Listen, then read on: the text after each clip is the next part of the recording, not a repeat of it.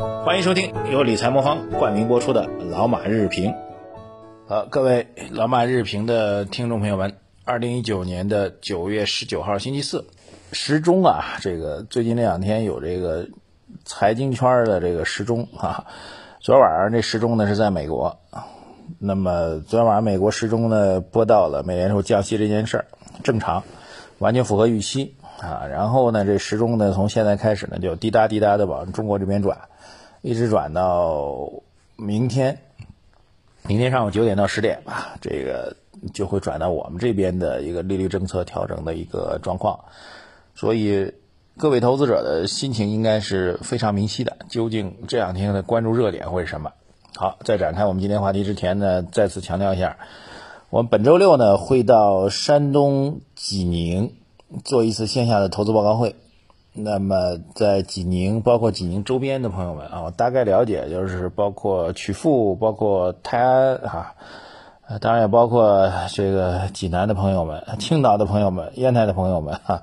开玩笑啊，这个大家愿意来，在山东的朋友们愿意来的话，都可以来积极来报名啊。报名的方式就是在我的微信公众号“财经马红漫”。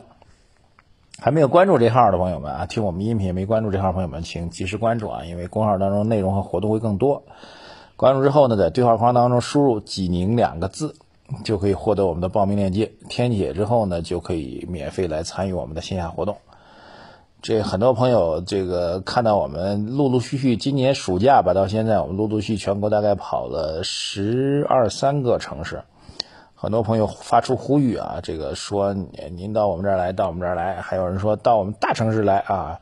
我们这次投资报告会的巡回呢，就是以这个二三线城市、二线城市到三线城市为主的，哈哈，这个后面会陆续再增加。呃，各位每次活动，反正您都积极来主动支持吧，这样的话，我们看到更多各位的热情，才能够以后做更多的这样一种线下投资报告会啊。再次感谢大家。好，这个昨儿晚上到今天，其实我们讲两件事情，一个小事儿。第一个大事儿就是美联储的降息，最终结果二十五个基点按时宣布，没有任何的意料之外的变化。但这中间的波折细节特别有意思啊！您去把这个美国股市那个分时图切出来，你会发现昨天美国股市一度是快速跳水。什么时候跳水呢？就是美联储宣布降息二十五个基点之后，美国是跳水的，而跳得很厉害。但是美国呢是这样的，就是先公布这个利率的结果，然后呢，这个鲍威尔他们会出来，就美联储主席会出来会讲，啊，我们究竟怎么看经济啊，未来政策怎么样？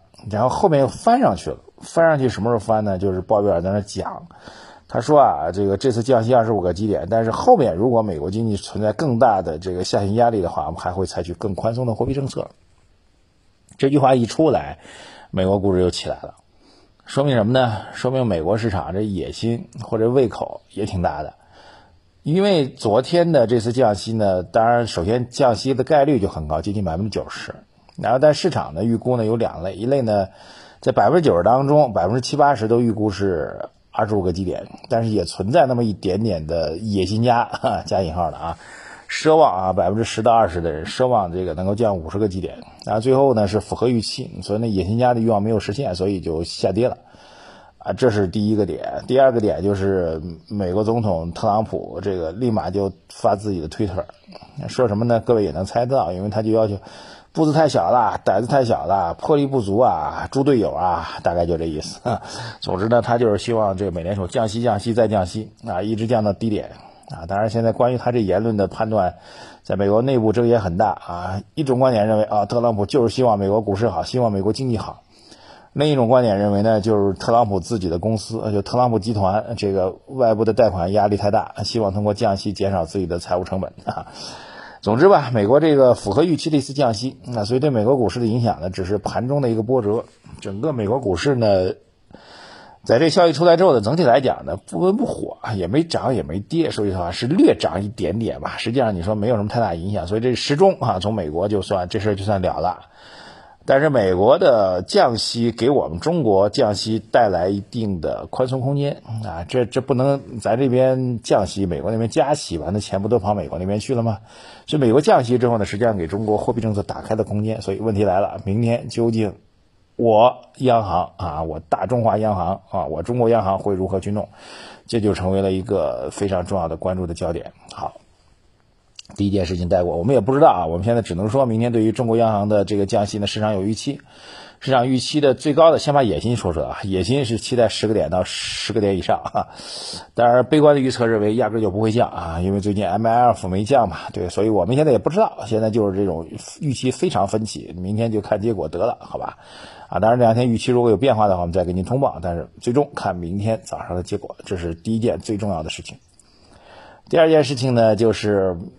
前任的这个证监会主席肖钢出来做的一个演讲啊，在一个大学里做的演讲，讲内容挺长。从昨天晚上开始，我看就各种刷屏，就开始讲他这演讲。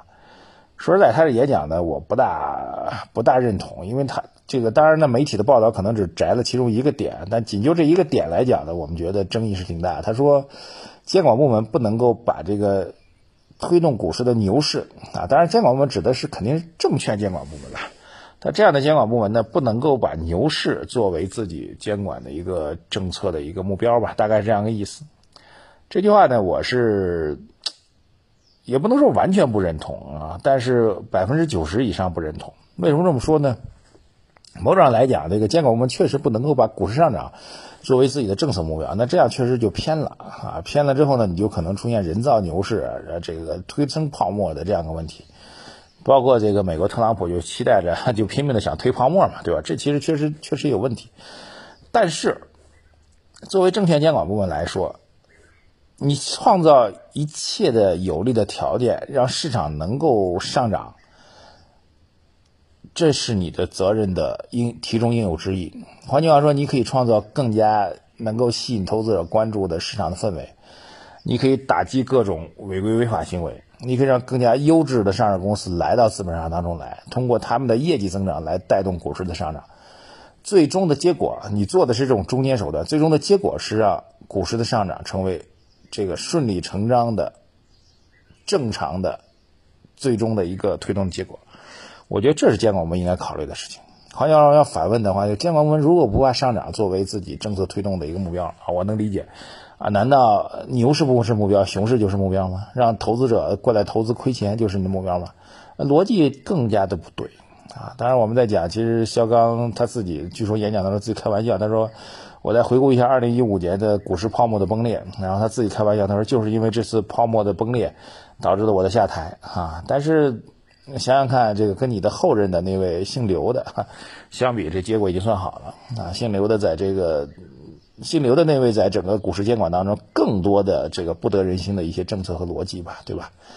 啊，这句话也带过吧。这事儿呢，其实也没什么太多影响，更多的是在道义层面来讲解一下，就是股市监管部门更多的让更优质的新生的公司加速的进入那个市场，让那些垃圾公司尽快的淘汰出这个市场，让我们整个股指的含金量能够提升，哪怕我做被动投资也能够赚钱，而且是稳健的赚钱。我做主动投资的话，有更多的、更好的投资标的能够让我去选择，让我愿意去长期持有。那最终的结果，牛市就是一个最终的结果。这监管部门难道不应该去做吗？两个大点啊，一个小点被大家忽视掉的，那就是一数据啊，这个财政的数据，财政数据是我们公布的数据的结果呢，是出现了一个增速的一个明显的下行。对比经济增长来说，财政的增速出现了一个明显下行，这事儿呢其实是一件好事儿啊，当然大家会容易忽视它啊。原因呢就是我们的减税降费政策的效果正在显现出来啊，财政政策的效果首先在整个大盘子当中蛋糕数量一致的情况下，要减税降费，首先伤害的就是财政的收入，那财政收入的伤害呢会带来。经济主体的利润的一个直接的增长，所以这个数据呢，大家可能关注比较小，但是我们认为它的作用会越来越大，因为它意味着未来企业会因为财政政策的下行，成为这个减税降费的一个受益者。啊，这个数据大家可以做做一下观察吧，就是八月份的财政收入的数据是大幅度下降的，意味着减税降费政策的效果正在逐步的显现。好，这是一个小的事情啊，因为它需要长期的一个效果才能够支撑起来。今天就这么两大一小这个三个内容带给大家啊。对于资本上来说呢，还好啊，因为前天大跌之后呢，昨天也没有延续下跌，还是有个止止跌企稳的一个迹象。只是这个板块轮动比较快啊，又从科技咔嚓一下又回到了茅台为代表的这个喝酱油、喝啤酒、喝喝喝白酒，然后吃榨菜的这个逻辑上弄来哈，也挺无奈。但是我们觉得逻辑主线，从我们来讲，逻辑主线从估值角度来讲，大消费的估值不便宜，而且偏高；科技类估值。严格来讲，不能说很便宜，但是合理偏低，你选哪个？好，谢谢大家。最后再提醒大家，微信公众号“财经马红马”，您务必要关注，而且可以在头条内容的对话框当中输入你想提问的问题，我们每周会在周末的时候选择大家关心的问题，集中做回答。谢谢大家。还有再提醒大家，山东济宁欢迎您，对话框输入“济宁”两个字，获取我们的报名链接。谢谢大家，再见。感谢理财魔方的冠名支持，在理财魔方 APP 投资银行存款，收益最高百分之四点七一，灵活随存随取，五十万存款保险，保障本息安全，周末存入也可计息。查看产品的详细信息呢，请下载理财魔方 APP，各大手机应用商店搜索理财魔方。